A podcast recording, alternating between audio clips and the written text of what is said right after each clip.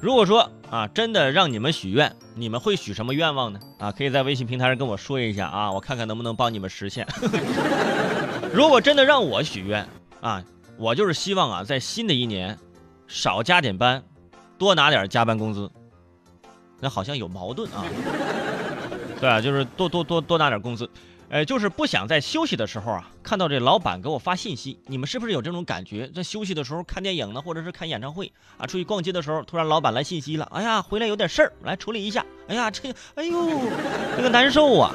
而且在这个互联网时代啊，微信朋友圈啊，各种消息满天飞，小到妈妈喊你回家吃饭，大到老板喊你周末加班，让你无处可逃啊。客户的电话，紧急的公关。或者什么突击检查，弄得你头昏脑胀。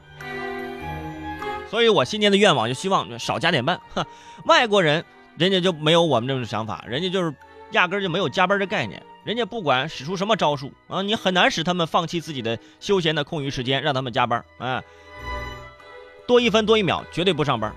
所以说啊，我们来看一下接下来这一条啊，我来关注一下。说法国呀，今年的一月一号开始。哎，实施了一个新的一个法规，就是赋予劳动者下班之后有这个断网的权利，啊，哎，断网还是权利吗？拔网线不就得了吗？啊，不是啊，不是你说那断网就是把 WiFi 电源关了啊，就是那那种断网，就是那种主观的断网，就是说你联系我，我可以不搭理你。下了班之后，你给我发微信发信息，你给我发工作的电子邮件。我可以选择忽视，哎，我就是不看，啊，这是我主观把这网给断了。这部法律就规定了，说拥有超过五十名雇员的公司必须起草一份员工的章程，明确雇员这个断网的时间，在这段时间里头，老板不能给员工打电话，员工就算看到了电话，可以选择不接，啊，但是。毕竟国外的朋友啊，他们是比较重视自己的私人时间的啊，比较注重这个高质量的生活。咱普遍奉行的是享乐主义，今朝有酒今朝醉，明日再来三百杯，是吧？就是我一周就工作三十五个小时，剩下你多一小时我不干啊，这我自己的时间啊。公司发生什么，公司倒闭与我无关啊。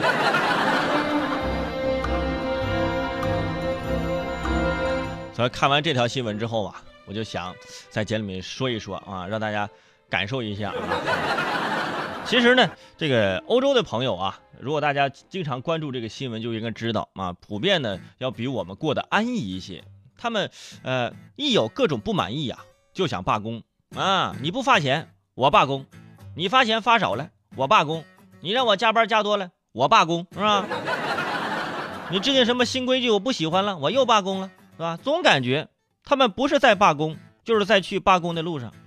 为什么有的时候我们看到新闻说，呃，有些城市他们交通啊瘫痪啊，都是罢工闹的，哎，就是要要要么就是我就不工作，我不创造财富，你得给我发钱啊。再有钱的国家要养一国的人，他也是有些困难的，是吧？你得上班啊，你不上班，你只靠这个国家的这个接济给你的这个这个这个这个钱，那也不行啊。